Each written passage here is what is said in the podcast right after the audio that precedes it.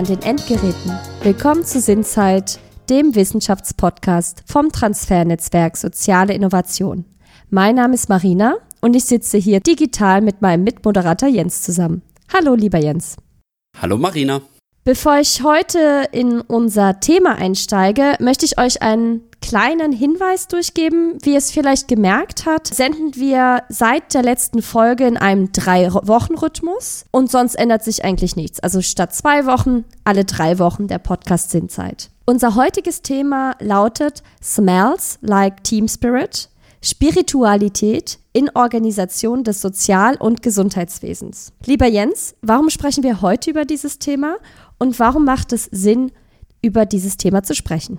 Spiritualität ist ja etwas, was sich ganz schwer greifen lässt. Spiritualität ist ein ja nicht unerheblicher Teil unseres Alltags, sei es jetzt bewusst oder unbewusst. In Zeiten von Selbstoptimierung und des Sich-Findens beschäftigen wir uns durchaus mit Spiritualität, auch wenn wir es nicht immer so nennen. Also viele von uns streben ja vielleicht nach einer höheren Erkenntnis, nach einem, sind auf der Suche nach dem Sinn ähm, und auf der Suche nach Inspiration für ihr Leben. Spiritualität kann demnach etwas Religiöses sein, muss es aber nicht.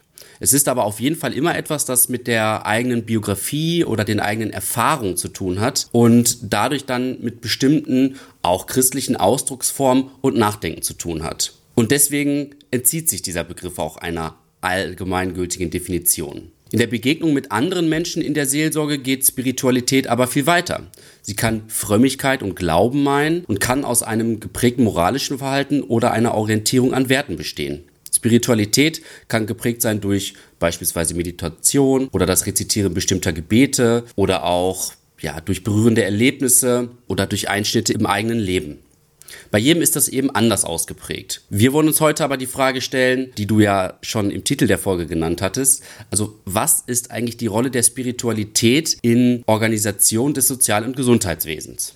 Danke für die kurze Einleitung, Jens. Wie ihr euch vorstellen könnt, haben wir uns wieder dazu einen Gast eingeladen, und zwar Johannes Mertens. Johannes hat soziale Arbeit im Bachelor- und Masterstudiengang studiert und lebt in Aachen. In seinen beruflichen Stationen war er Leiter eines Sozialdienstes in der stationären Altenpflege und ist in diesem Feld bis heute noch als freiberuflicher Referent für die Themenbereiche der professionellen Beziehungsgestaltung mit herausfordernden Verhaltensweisen und der organisationaler Gewaltprävention unterwegs. Im sogenannten Sommer der Migration war er in der Flucht- und Migrationsarbeit tätig, wo er in verschiedenen Orten in NRW zunächst in zentralen Unterbringungseinrichtungen, den sogenannten Camps, wie später auch in einer Wohngruppe für unbegleitete minderjährige geflüchtete junge Menschen tätig war. Weiter hat er im Raum der Städteregion Aachen im ambulanten betreuten Wohnen für erwachsene Menschen mit psychiatrischen Erkrankungen gearbeitet, wo er heute noch sehr sporadisch in einzelnen Begleitungen beraten eingebunden ist. Und aktuell ist er als Transferreferent für das Pilotprojekt Versorgungsbrücken statt Versorgungslücken an der Kato NRW Abteilung Aachen tätig und arbeitet zusätzlich als Lehrbeauftragter in Lehrgebieten zu Grundlagen konstitutionellen Handelns sowie ethischer Reflexion der Hospizarbeit und Palliative Care. Johannes, wir freuen uns sehr, dass du da bist. Ja, hallo zusammen. Ich freue mich auch. Johannes, wir haben mit deiner Kollegin Marion Riese in unserer achten Folge Mehr als satt und sauber, welche Seelsorge und Pflege brauchen Menschen, über das Projekt Versorgungsbrücken statt Versorgungslücken am Standort Paderborn gesprochen und dieses Projekt ja schon kennengelernt. Was ist denn euer Schwerpunkt in Aachen und was war deine persönliche Motivation, um genau in diesem Projekt zu arbeiten? Der Schwerpunkt in Aachen hat zwei Themen, die wir mit verschiedenen Einrichtungen aus der Altenhilfe, der hospizlichen Hilfe und der Behindertenhilfe angehen. Und zwar das eine ist, was, wie, wo ist Spiritualität in der Palliativversorgung? Also sagen wir mal in Langzeitpflegebereichen am Ende des Lebens und wie funktioniert Transferlernen in Organisationen. Das sind die beiden Themen, die wir verbunden miteinander auf einer sehr partizipativen, dynamischen Art und Weise mit verschiedenen Einrichtungen gemeinsam angehen. Und das geschieht vor Ort in ganz unterschiedlichen Teilprojekten. Könntest du etwas zu diesem Teilprojekt noch sagen? Kann vielleicht zwei so exemplarisch nennen. Das eine wäre in einem äh, ambulanten, spezialisierten Palliativdienst. Und da arbeiten wir mit den Pflegerinnen und haben uns mit denen gemeinsam am Anfang die Frage gestellt, ja, was kann das bedeuten, Spiritualität in unserem Arbeitsbereich und was wollen wir damit tun? Und dann ging es relativ schnell darum, dass es so verbindende Elemente gibt für alle diejenigen, die da arbeiten, die aber persönlich ganz unterschiedlich sind. So und da war das Bedürfnis danach, das gemeinsam zu sammeln und ja, einen, ich nenne das jetzt mal, das klingt so ein bisschen kryptisch, aber so einen gemeinsamen Erfahrungsraum zu kreieren. Und ganz praktisch gesehen sind wir dabei zu implementieren. Das ist so ein regelmäßiges, die sind, muss man vielleicht sagen, da waren ein paar Kolleginnen da vor Ort, sind relativ meditationsaffin so. Und es hat sich jetzt so zusammengespielt, dass wir gemeinsam meditieren, sozusagen eine Unterbrechung deren ja sehr stressigen und besonders auch sehr zerstreuten Berufsalltags machen. Die fahren ja von Haus zu Haus und haben einen ziemlich dichten Fahrplan sozusagen, meditieren gemeinsam und geben dann verschiedene theoretische Inputs zu Themen, die wir immer wieder miteinander absprechen. So, das ist sozusagen der, das gemeinsame Teamritual, was da entsteht.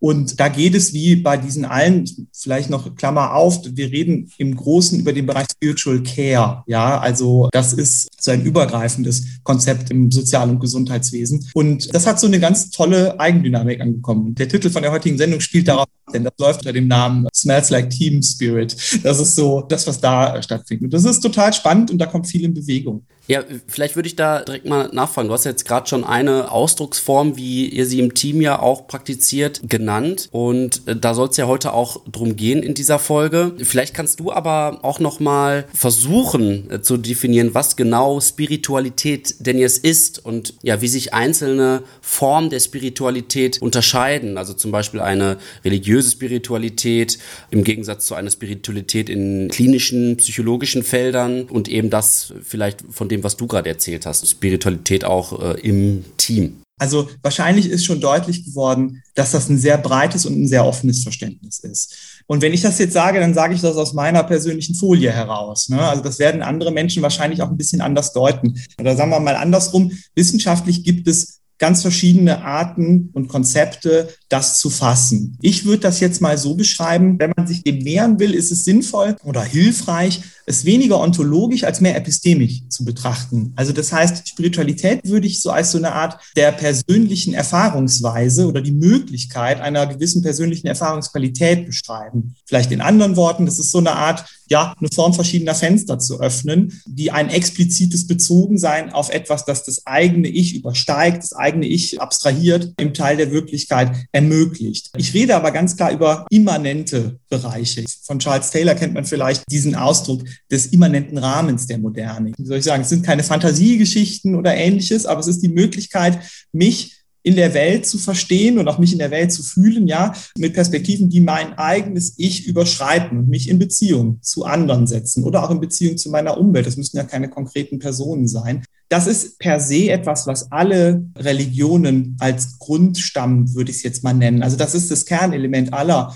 religiösen äh, Erfahrungen oder aller Religionen. Und heutzutage kann man einfach sagen, das kann für Personen in einer gewissen Dogmatik in einer gewissen Rückbindung an religiöse Deutungsmuster geschehen, die ja dann auch nicht feste Weltbeschreibungen sind. Also das sind ja auch mehrdeutige Versuche, Welt zu fassen, muss es aber nicht. Wäre mein, mein erster Wurf, jetzt mal so aus der Hüfte, das zu definieren, äh, wo sich die ganze Welt schwer mit tut. Aber ich denke, man, da kann, damit kann man schon arbeiten, ja.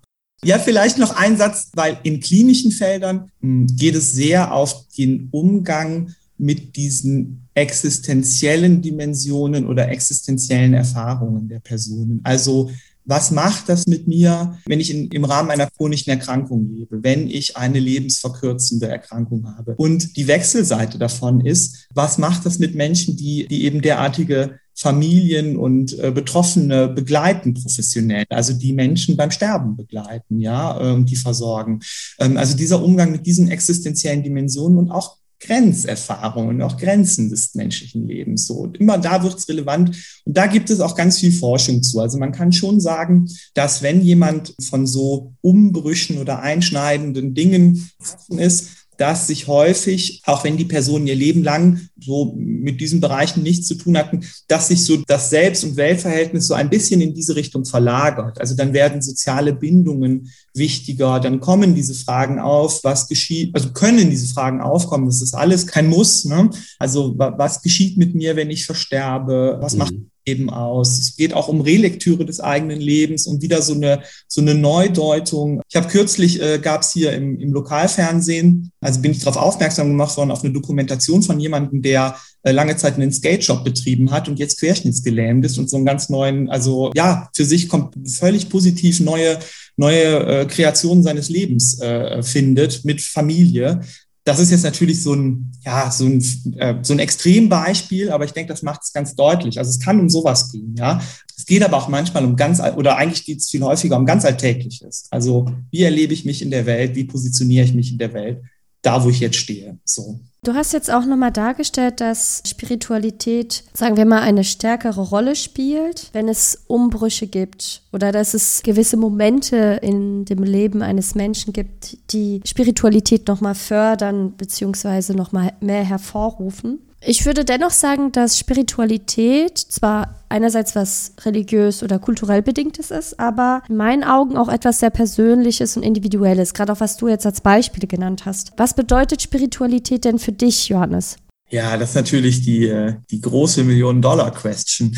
Es ist, für mich ist es schon ähnlich mit den Dingen, die ich eben erzählt habe. Also ja, das ist was sehr Persönliches und auch was Zusammengefügtes. Also das eine ist, ich habe immer schon ein Interesse gehabt für das, was man in so Sozialwissenschaften äh, konjunktive Erfahrungsräume nennt. Also ich kenne das aus meinem privaten Bereich sowie aus meinem Arbeitsbereich dass man in Zusammenhängen mit Menschen sein kann, wo man ein gewisses Grundverständnis miteinander hat oder auch unter Umständen auch ein gewisses Grundvertrauen miteinander, weil man irgendwie mit denselben Dingen beschäftigt ist und vergleichbare Gefühlswelten miteinander sich wiederfinden kann, ohne dass es jetzt darum geht, sich selbst darin aufzulösen oder so. Ja, aber also so eine gewisse Verbundenheit, die sehr schwer wäre auszubuchstabieren. Also ich bin Musiker so und ich kenne das vom gemeinsamen Musikmachen, ich kenne das aber auch vom gemeinsamen Wandern oder vom gemeinsamen Skateboardfahren, aber eben halt auch beispielsweise von meinen Berufsstationen, die mich doch sehr geprägt haben. Also das Interessante ist jetzt in dem Bereich, in der Rolle, aus der ich jetzt hier spreche, im Bereich von Palliativcare und Hospizwesen,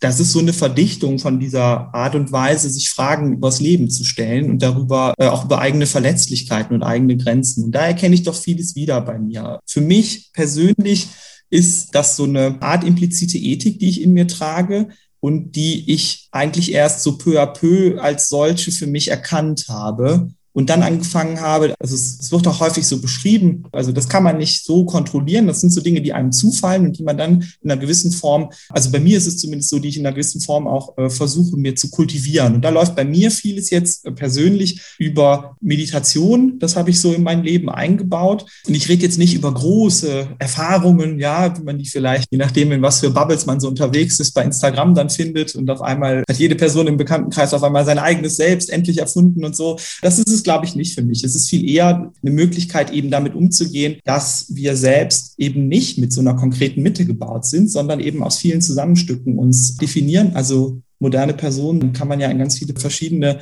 Bereiche aufteilen, an sozialen Rollen, die man hat, aber auch eben an dem, was man so aktuell fühlt, was man generell für große Sehnsüchte hat, was man für Erfahrungen hat, was man für Ziele hat, was man für Belastungen hat, was für Ängste man hat. Und die Dinge immer mal wieder so auf Balance zu bekommen und das nicht im Sinne von einer aktuellen Gestimmtheit, sondern also hat natürlich was mit Emotionen und auch mit Emotionsregulation zu tun. Was geht schon darüber hinaus so? Und das ist halt auch etwas, ja, anzuerkennen, sein, dass man viele Dinge im Leben gar nicht so sehr im Griff hat, wie man das vielleicht immer denkt und damit einherzugehen und das irgendwie auch, äh, christlicher Begriff wäre jetzt auch das irgendwie demütig anzunehmen. Also für mich ist das was Grundentspanntes und was sehr Positives. Das wäre so ein erster Versuch, aber es ist ganz schwierig für mich, das in Worte zu fassen.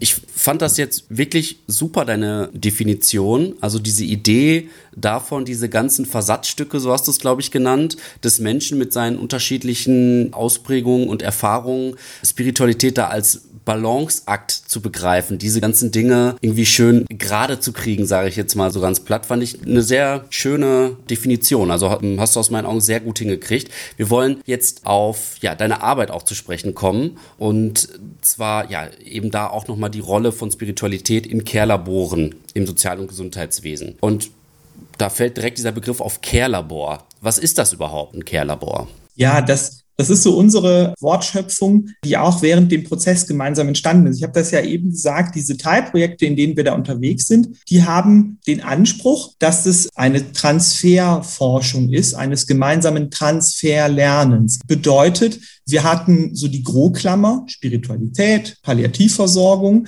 aber was und wie war die Aufgabe gemeinsam herauszufinden. Und das Thema, so wie wir es ja jetzt auch angefangen haben zu besprechen, gibt so eine gewisse Art von auch der Möglichkeit zu experimentieren, beziehungsweise auch einfach verschiedene Dinge für sich auszuprobieren, gibt es her. Und dann haben wir in so einem Gesprächwechsel mit den verschiedenen Einrichtungen uns darauf verständigt, wir versuchen, das in Raum, Zeit, Sprache und Gesicht irgendwie fassbar zu machen für alle. Also all das, wo wir jetzt immer drüber gesprochen haben, das so schwer in Worte zu fassen ist. Und das hat einen gewissen Laborcharakter. Also das heißt, wir haben einfach gesagt, wir gönnen uns das, miteinander und ich bin den Leitungen der Einrichtungen eigentlich so dankbar, dass die gesagt haben, wir wollen, dass sich unsere Mitarbeitende das gönnen können. Selbst wenn man es nicht kennt, spätestens seit der Pandemie weiß man, das sind extrem arbeitsverdichtete, getaktete Organisationen, zwangsweise, ja. Also Care-Labore sind so Orte, wo wir gemeinsam von der Seite der Hochschule, von Seite der Professionellen und der Betroffenen uns dem Thema nähern. Und das muss organisational passen. So, also das heißt, da, wo die Organisationen jeweils in ihrer Organisationsentwicklung stehen, wohin die sich orientieren wollen, vielleicht auch mit was für aktuellen Herausforderungen die zu tun haben. Und das ist sozusagen erstmal so die Grund Grundbeschreibung dessen. Und ich habe eben ja ein bisschen was von dem Palliativdienst erzählt. Vielleicht ein anderes Beispiel in der stationären Altenhilfeeinrichtung. Da haben wir auf drei Wohnbereichen unter diesen Care-Laboren begonnen, hermeneutische Fallgespräche zu implementieren die haben zwar auch vorher so Fallarbeitsgespräche geführt, aber wollten diese nochmal, also das ist ein übliches Instrument in diesen äh, Organisationen, um deutend mit äh, Verhaltensweisen von gegebenenfalls auch gerontopsychiatrisch veränderten Menschen umzugehen. Ja, also um zu versuchen nachzuvollziehen, was steckt da alles für Sinn drin, teilweise auch bei Menschen, die das eben gar nicht mehr so äußern können. Und das haben wir sozusagen da aufgenommen und in dem Sinne erweitert, dass es so ein Raum ist, wo man sowohl über sowas sprechen kann, als aber auch über so Themen, die die Teams wahrnehmen, wo die denken, okay, da müssen wir, wollen wir gerne hinschauen, da wollen wir gerne mitarbeiten. Jetzt kürzlich haben wir gemeinsam über so das Gefühl gesprochen, einer Person nicht gerecht zu werden, also im Sinne von dem Gefühl, einem Bewusstsein, da fehlt was. Und wenn man so auf die Dokumente schaut, würde man erstmal sagen, na, eigentlich äh, fehlt da nichts. Ja, aber alle nehmen so wahr, das stimmt was nicht so. Und das wären so Ansatzpunkte. Da geht es dann häufig eben um so existenzielle Dimensionen oder einfach um verschiedene Perspektiven. Es gibt so einen Streif in diesen Spiritual Care Konzepten, der hat sehr viel mit äh, Bindungsverhalten und Bindungstheorie zu tun. Das ist jetzt etwas, was man in der alten Hilfe, das ist jetzt noch nicht so en vogue. Das ist also, das sind Konzepte, mit denen man noch nicht so viel da arbeitet. Und diese Umdeutung von der Art und Weise, wie zum Beispiel jemand alle fünf Minuten auf der Patientenklingel drückt und äh, will, dass jemand vorbeikommt und irgendwie das Kissen schüttelt, ja, allein, das ist jetzt auch wieder, ja, das klingt vielleicht sehr einfach so gesagt, dass man sagt, ach, dann denken wir einfach nur mal alle was anderes, dahinter steht ein Bindungsbedürfnis und so weiter. Wenn man dann aber so da drin ist und hat mit teilweise auch sehr erschöpftem Personal zu tun, mit diesen ganzen besonderen Herausforderungen jetzt in der Pandemie, können das so Orte sein, wo man diese Dinge, mit denen man da zu tun hat, die man aushält, die man fühlt, ja, aber gegen die man sich auch in gewisser Weise ein bisschen abbuffern muss im Berufsalltag oder in deren Stationsalltag, auch wieder da in so ein Verhältnis bringen. Also jetzt bin ich wieder nah bei dem, was ich eben geschrieben habe. Also diese Dinge, die keine zentrale Mitte haben, wieder in eine andere Art von Perspektivenverschiebung miteinander bringen. Es geht also auch viel um so Übersetzungsarbeit,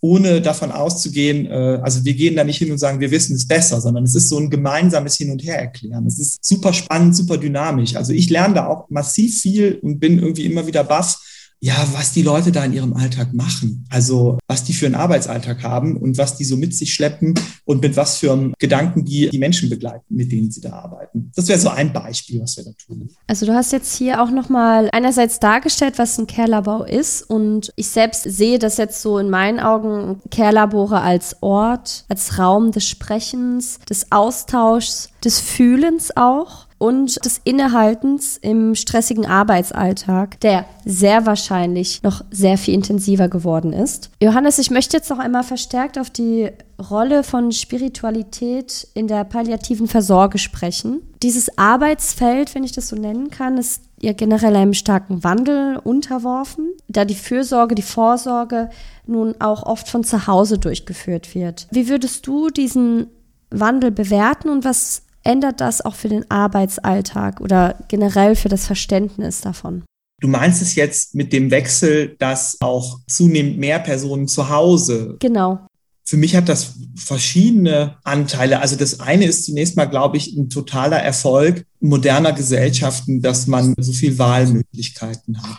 Also es gibt einfach verschiedene Versorgungsformen ähm, für auch ganz unterschiedlich gelagerte Bedarfe. Das ist ja jetzt erstmal so sehr breit dahergesprochen, aber unterm Strich ist es so. Also ich komme ja selber, habe lange Jahre in dem Bereich gearbeitet und habe beides erlebt. Also es kann sein, dass für die Betroffenen und für die Familien der Einzug in eine stationäre Einrichtung, wo man vorher immer sagte, alle, das wollen wir auf keinen Fall, also unmöglich, auf keinen, gar keinen Fall, dass das total super war. Die totale Erleichterung und auf einmal also eine ganz andere Form vom in der Welt sein. So.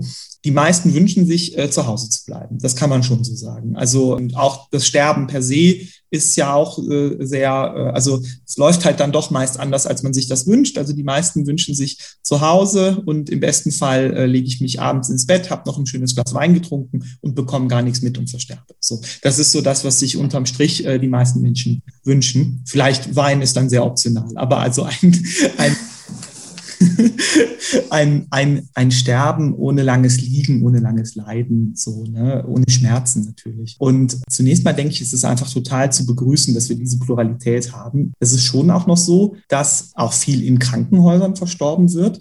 Und wenn man das jetzt so erzählt, kann man das eigentlich nicht sagen, ohne äh, die Hospizbewegung äh, zu erwähnen. Also das ist ja wie ich finde, eine, ein bestes Beispiel für zivilgesellschaftliche Bürger. Äh. Könntest du die kurz erläutern, diese Hospizbewegung? Ja, ich glaube, da muss ich jetzt auch aufpassen, weil da bin ich jetzt auch kein dezidierter Profi für. Aber im Endeffekt gibt es halt einen großen zivilgesellschaftlichen, organisierten Strom an Menschen, die dafür eingetreten sind, das Sterben in der Gesellschaft würdevoll zu gestalten und die Sterbeorte auch würdevoll zu gestalten. So und mittlerweile sind Krankenhäuser durchaus darauf eingestellt, dass eben da auch Menschen zum Sterben hinkommen. Und besonders geht es da um die Begleitung der Sterbenden. So, also dass niemand, der das nicht ausgesprochen möchte, alleine versterben muss. So und in all diesen Bereichen, also sowohl in Krankenhäusern wie in der stationären Altenhilfe, wie in der Versorgung zu Hause, gibt es halt große Verbände der Hospizbewegung. Also gibt es große, große Anteile der Gesellschaft, also ganz viele Menschen in der Gesellschaft, die ehrenamtlich Sterbende begleiten, sich da weiterbilden lassen. Äh, das ist einfach ein großes Momentum davon. So, und das ist jetzt mal so per se gesprochen, denke ich, ist es einfach, kann man sagen, ist das eine, eine totale Errungenschaft moderner Gesellschaften.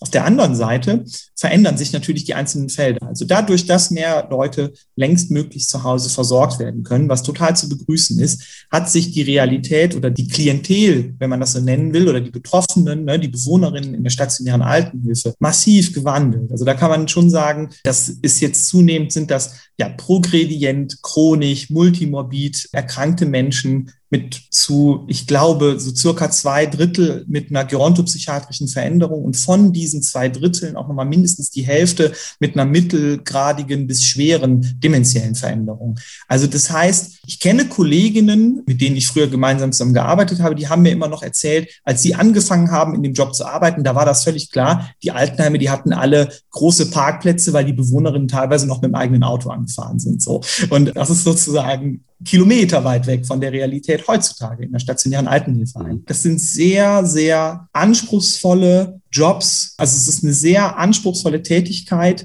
Menschen mit äh, und Familien, ja, mit derartigen Krankheitsbildern und äh, Bedürftigkeiten würdevoll zu begleiten. So und man kann schon auch sagen, also ich habe das so flapsig gesagt mit dem Beispiel, das heißt aber auch ganz klar, der Einzug in eine stationäre Altenhilfeeinrichtung ist ganz deutlich eigentlich der Beginn von einer Sterbebegleitung, so auf kurz oder lang sozusagen. Es geht also viel um die Arbeit an und mit Verlusten und sehr, sehr einschneidenden Lebenserlebnissen. Also niemand zieht gerne aus den eigenen vier Wänden aus, in denen er womöglich 40 Jahre vorher gelebt hat, Kinder großgezogen hat und so weiter. Also dadurch verlagert sich auch die Art und Weise der Arbeit vor Ort. Das ist, glaube ich, mit dabei zu erwähnen. Du hast ja gerade schon gesagt, das ist eine sehr anspruchsvolle Aufgabe, die Menschen in diesem Prozess zu begleiten, äh, eben auch weil sich da ja die Bedingungen und die äh, Voraussetzungen geändert haben. Da würde ich gerne nochmal auf die Menschen eingehen, die diesen Job machen, also die pflegenden Personen. Diese fungieren ja hier sozusagen auch als, ich nenne es jetzt mal, spiritualitätsgebende Person. Also die Person, die das vielleicht in diesem äh, Raum, den Marina ja gerade gesagt hat, des Fühlens, des Sprechens, des sich Begegnens, ja versucht umzusetzen setzen. Wie merkst du auch vielleicht bei dir in deiner Arbeit, wo ihr das ja auch ähm, ja ganz explizit jetzt praktiziert, wie diese, ich nenne es jetzt mal vielleicht auch neue Aufgabe oder diese ja Aufgabe dazu kommt, wie wird das so angenommen, aufgenommen, wie ja macht sich das bemerkbar im Alltag der Pflegenden? Also würde ich zunächst mal total unterschreiben. Also Spiritual Care als übergreifendes interdisziplinäres oder vielmehr transdisziplinäres Konzept geht davon aus, alle Personen haben eine Erstverantwortung sozusagen. Wir haben auch mit Seelsorgenden zu tun, die nochmal eine ganz spezifische Kompetenz und Qualität haben. Und ich selber, ich bin ja kein Seelsorger, also da wäre ich jetzt auch total begrenzt drüber etwas zu sagen. Aber dieser Auftrag aller als Team getragen, das ist schon ganz herausragend dabei. Und das habe ich eben nicht gesagt. Also in den Care-Laboren und in allen Einrichtungen, mit denen wir arbeiten, haben wir auch so Assessment- und Screening-Instrumente mit eingeführt, um eben diese schwer in Worte zu fassenden Bereiche in den Bewohnerinnen und Patientenanamnesen Wesen doch irgendwie da zu haben. Und man geht davon aus, also in der Literatur wird das so diskutiert, dass alleine das schon ein großer Teil der Intervention ist. Also dass allen Beteiligten klar ist, in der Begleitung ist es uns wichtig, jemanden als ganzen Menschen, sage ich jetzt mal, also so anzunehmen. Es ist eben nicht nur der Dekubitus, der versorgt wird oder ähm, die Auswirkungen von dem großen Krebs oder so, sondern es geht um Menschen in Ganzheit. Und die äh, Pflegenden, das sind hauptsächlich Pflegende, mit denen wir gerade arbeiten. Es sind auch Sozialarbeitende dabei, aber für die Sozialarbeitenden in den Einrichtungen würde ich jetzt mal sagen, deren Programmatik ist ohnehin mehr auf der psychosozialen Begleitung gelegen. Das heißt, da ist diese Integration von diesen Themen irgendwie naheliegender. Bei den Pflegenden haben, sage ich jetzt mal ganz äh, selektiv aus meinen eigenen Blickwinkel aus unseren äh, Care-Laboren, war es anfangs so eine Phase von dem gemeinsamen Übersetzen und Abklären, was soll jetzt hier geschehen, müssen wir jetzt auf einmal noch mehr arbeiten, ne? müssen wir uns um noch was mehr kümmern. Und dann die große Erleichterung und auch eine riesige Aufwertung, eher viel mehr sich rückzureflektieren und rückzuversichern, das ist in meinem Job mit drin. Und es ist eben mehr, also so banale Tätigkeiten, vermeintlich banal, sage ich jetzt mit Ausrufezeichen, äh, wie jemanden waschen oder wie jemanden mehrfaches Kissen zurechtrütteln und, oder jemanden Essen anzureichen äh, und so weiter. Es sind eben nicht nur so technische Dinge, die ein jeder machen kann, sondern da steckt viel, viel mehr drin und das geschieht in einem Beziehungsgeschehen miteinander. Das ist total spannend, da miteinander im Gespräch zu sein und auch mit nachzuschauen, so, also was ist da los? Was liegen da für Themen drüber? Das wird dann, wenn man auf die einzelnen Beziehungen schaut, wird es sehr greifbar. Ja, also dann ist es auf einmal viel, viel mehr als nur äh, bei jemandem 15 Mal ins Zimmer gehen, um irgendwie zu sagen, ja, es ist alles okay, wir sind noch hier. Ja. Ist das verständlich? doch, doch, absolut. Was ich mich jetzt frage, wir haben von einem Wandel der Spiritualität gesprochen oder neue Wege der Spiritualität oder vielleicht auch Raum geben für Spiritualität. Und was ich mich jetzt frage ist, wir leben ja generell in einer immer pluralisierteren Gesellschaft und ich könnte mir vorstellen, dass es schwierig ist, im Bereich der Seelsorge dieser Pluralität der Menschen eigentlich gerecht zu werden. Gibt es in der von dir beschriebenen Arbeit neue Herausforderungen hinsichtlich eben dieser Heterogenität der Personen und Kulturkreise, die einerseits erschwerend sein kann, aber auch bereichernd sein kann, gerade auch hinsichtlich Spiritualität? Ja, das ist auch eine recht komplexe Frage eigentlich. Also vielleicht mache ich das so zweigeteilt. Das eine zu dem Bereich der Seelsorge. Wie gesagt, da bin ich kein Experte, aber meine persönliche Erfahrung mit Seelsorgenden im Bereich Altenhilfe, im Bereich Krankenhaus, im Bereich Hospiz ist, dass die extrem feinfühlig sind und auch da es nicht darum geht, dem Betroffenen etwas von der Welt zu erklären, sondern die Betroffenen sagen, wo es lang geht. Und die Betroffenen, deren Bedürfnisse, die stehen im Vordergrund. Und ich habe das auch schon erlebt, dass Menschen zusätzlich zu den Begleitungen, die wir geben konnten, auch nach Seelsorgenden gefragt haben, obwohl die also sich vorher als komplett agnostisch beschrieben haben und und und. Ja, und auch dann ist ja da nicht, da geht es ja nicht darum, Menschen zu bekehren am Ende des Lebens, sondern auch da geht es einfach darum, diese ganz besondere Form von Begleitung anzunehmen und gemeinsam diese Fragen des Lebens zu deuten. Das ist so das eine. Also ich, moderne Seelsorge, so wie ich die erlebe, als sehr interessierter Laie von außen, ist auf Pluralität eingestellt, ist super offen. So, das ist so das eine. Und das andere ich denke, die Bereiche der Sorgearbeit, so wie ich die wahrnehme, jetzt bin ich natürlich auch ein bisschen gebiased und passioniert in dem Feld unterwegs, aber das ist schon ein ganz besonderes Segment der Gesellschaft. Also so, wo alle eint so eine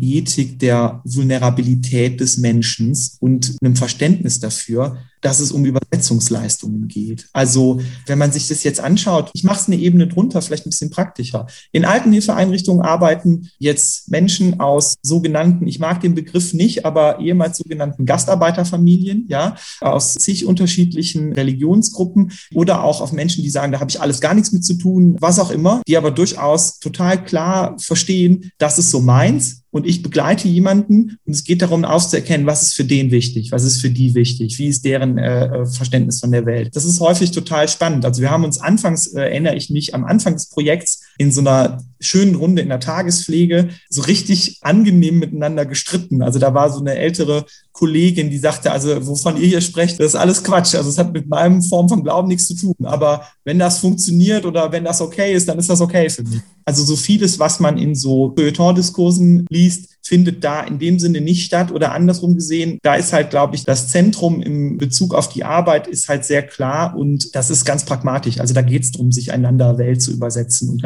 um verschiedene Zugänge zu leben. Ich glaube, es täte vielen Leuten gut, gezwungenermaßen öfter mal in, in Pflegeeinrichtungen reingehen zu müssen. Also so, das ist halt, also das Arbeiten an und mit Leiden und Umbrüchen und Verletzungen, das hat einfach, glaube ich, einen, einen ganz speziellen Zugang. So. Und vieles ist total übersetzbar. Also für Menschen, die nicht gläubig sind, häufig sind die sehr, also jetzt rede ich sogar aus Studien, die ich gelesen habe, die sind häufig sogar noch ein bisschen feinfühliger in Organisationen, wo implementiert ist, dass es Spiritual Care Konzepte geht und so weiter. Das muss man natürlich immer organisational denken. Aber die sind häufig sehr feinfühlig darin, was die religiösen Bedürfnisse der zu Begleitenden sind. Einfach wissen, das ist wichtig für die und die sind immer wieder in so einem, ja, also die Person als solche neu kennen und wissen, wie ticken die uns. Ne? Also mhm.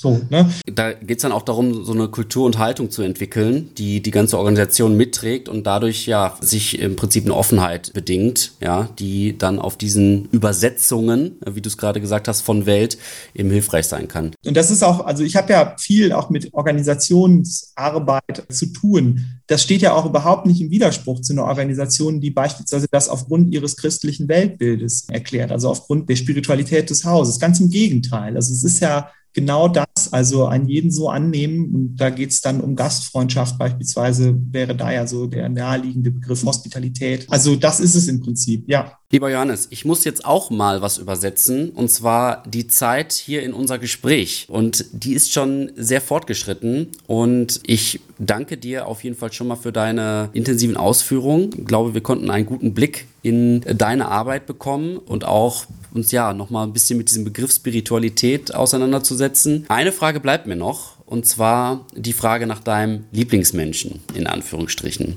Also, welchen Menschen wäre es deiner Meinung nach sinnvoll, ein bisschen Zeit zu verbringen? Ja, mit welchem Menschen sollten sich unsere Hörenden beschäftigen? Wen sollten sie kennenlernen? Ja, der Halt ist jetzt ganz sozialarbeiterisch. Jeder Ratschlag ist ein Schlag. Das wissen die am besten. Ja, okay.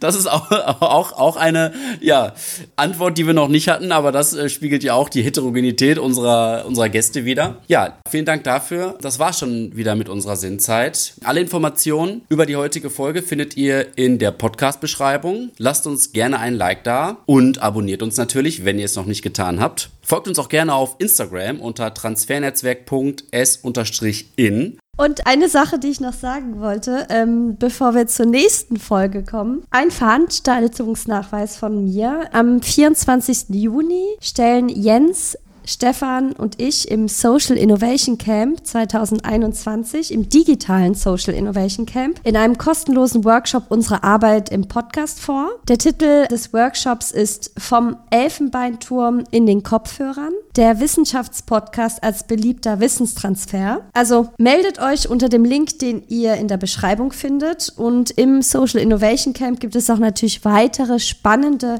Workshops. Schnuppert doch einfach rein, wenn ihr Interesse habt. Genau, jetzt, jetzt kannst du weitermachen.